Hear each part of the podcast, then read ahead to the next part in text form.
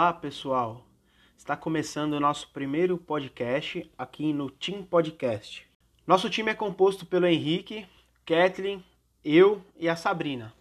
É, somos estudantes de engenharia de produção na FMU e estamos no, atualmente no oitavo semestre. Nosso objetivo aqui no podcast é trazer conceitos básicos sobre gestão, metodologias ágeis e ferramentas que possam auxiliar nossos ouvintes. Hoje falaremos um pouco sobre o Scrum. Apesar de ser uma metodologia extremamente atual, o Scrum não é tão novo assim. Jeff Sandler, em conjunto com Ken Schwaber, criaram o Scrum em 1993, é, com o intuito de mudar a forma de desenvolvimento de softwares é, em que eles gerenciavam. O nome Scrum, só por curiosidade, foi criado por um movimento de rugby. Neste movimento, eles mostram coletivismo e integração de todos os atletas. Esse é mais ou menos o espírito do Scrum. O Scrum está ligado diretamente à gestão de projetos. Ele é uma gestão ágil, muito utilizado por equipes de tecnologia e aos poucos é, ela tem sido adotada em outras áreas também.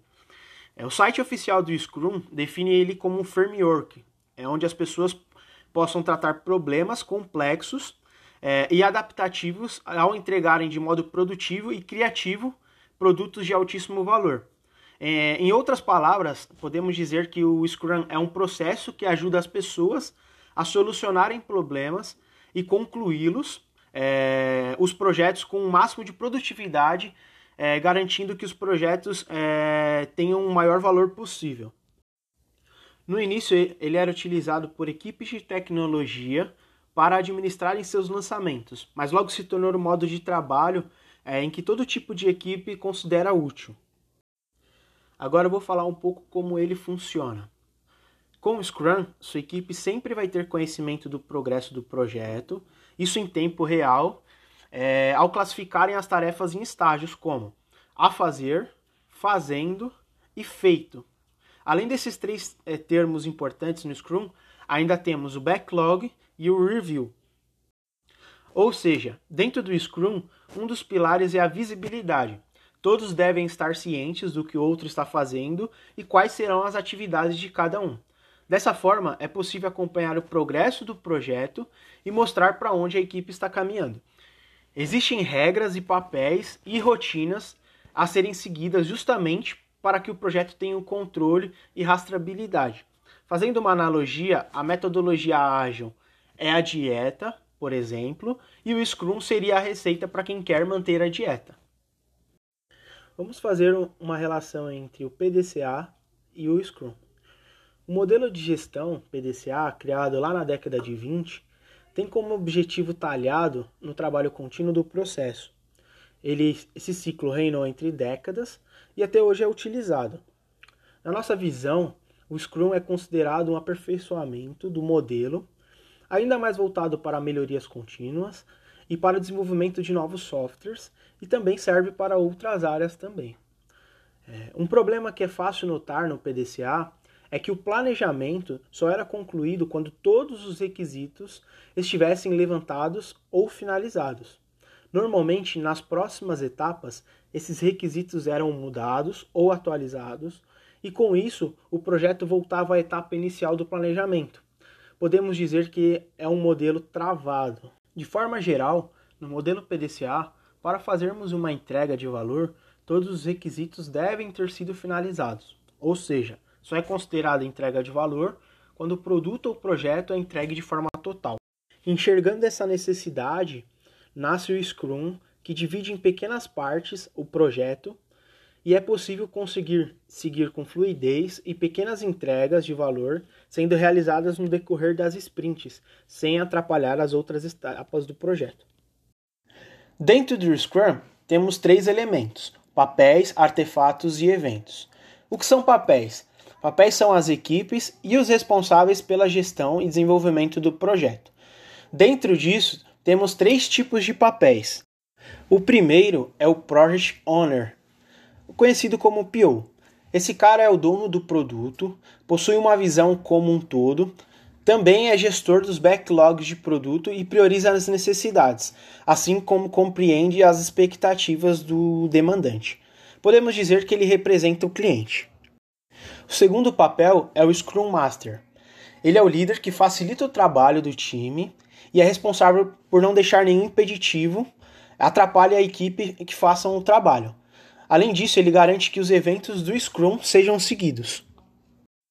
O terceiro papel é os Team Members, também conhecido como time de desenvolvimento.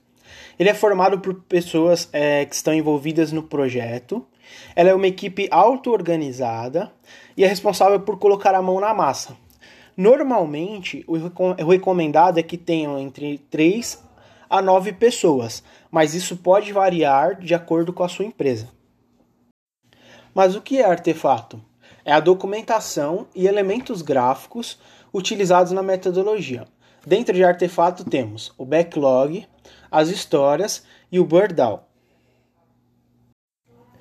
Backlog é uma lista de requisitos da aplicação que será necessária para o entendimento e desenvolvimento. Essa parte é feita pelo PO. É, em backlog é dividido em duas partes. É o Product Backlog é uma lista de requisitos e todas as informações sobre o projeto e tudo que você precisa desenvolver. E a Sprint Backlog é um conjunto de informações necessárias para finalizar uma sprint, criado a partir do Project Backlog.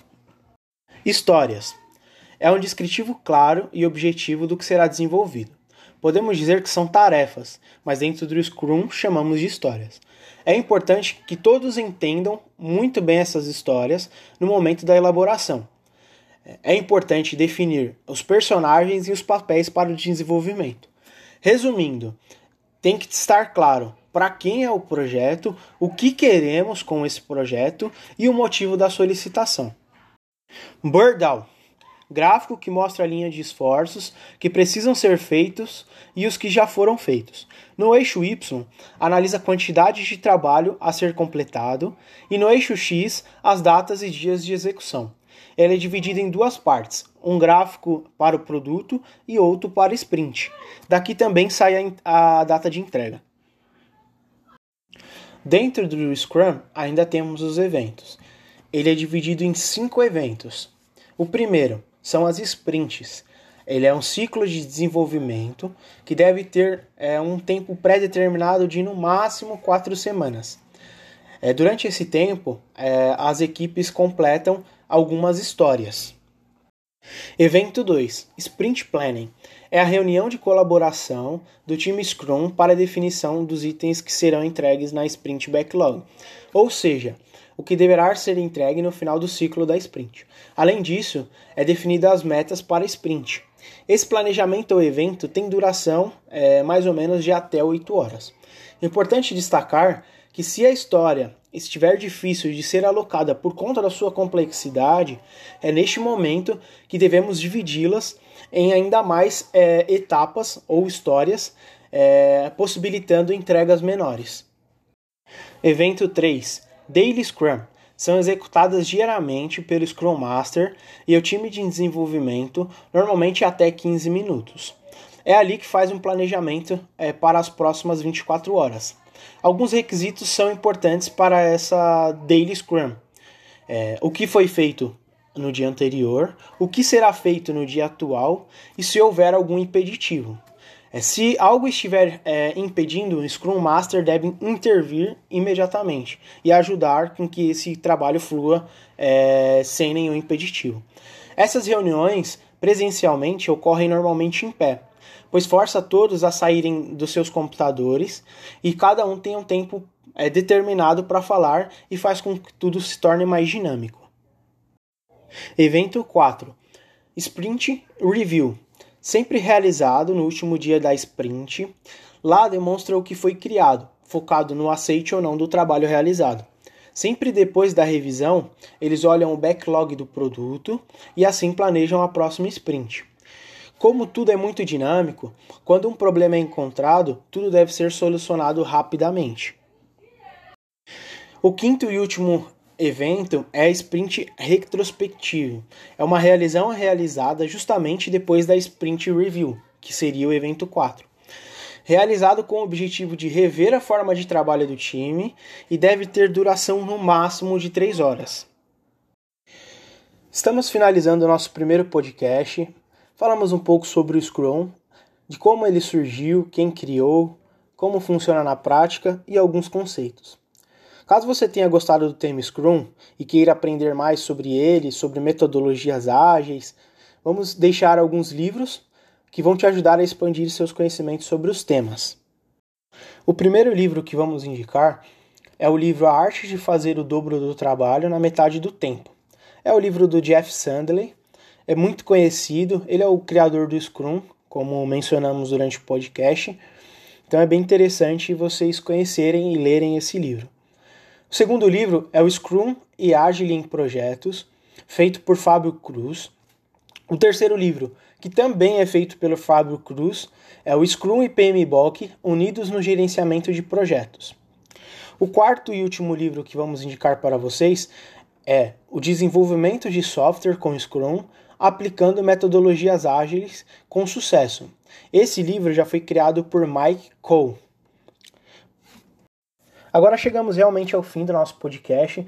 Espero que vocês tenham gostado do tema e da forma que abordamos. Tentamos trazer uma forma simples e que possa fixar na mente de vocês.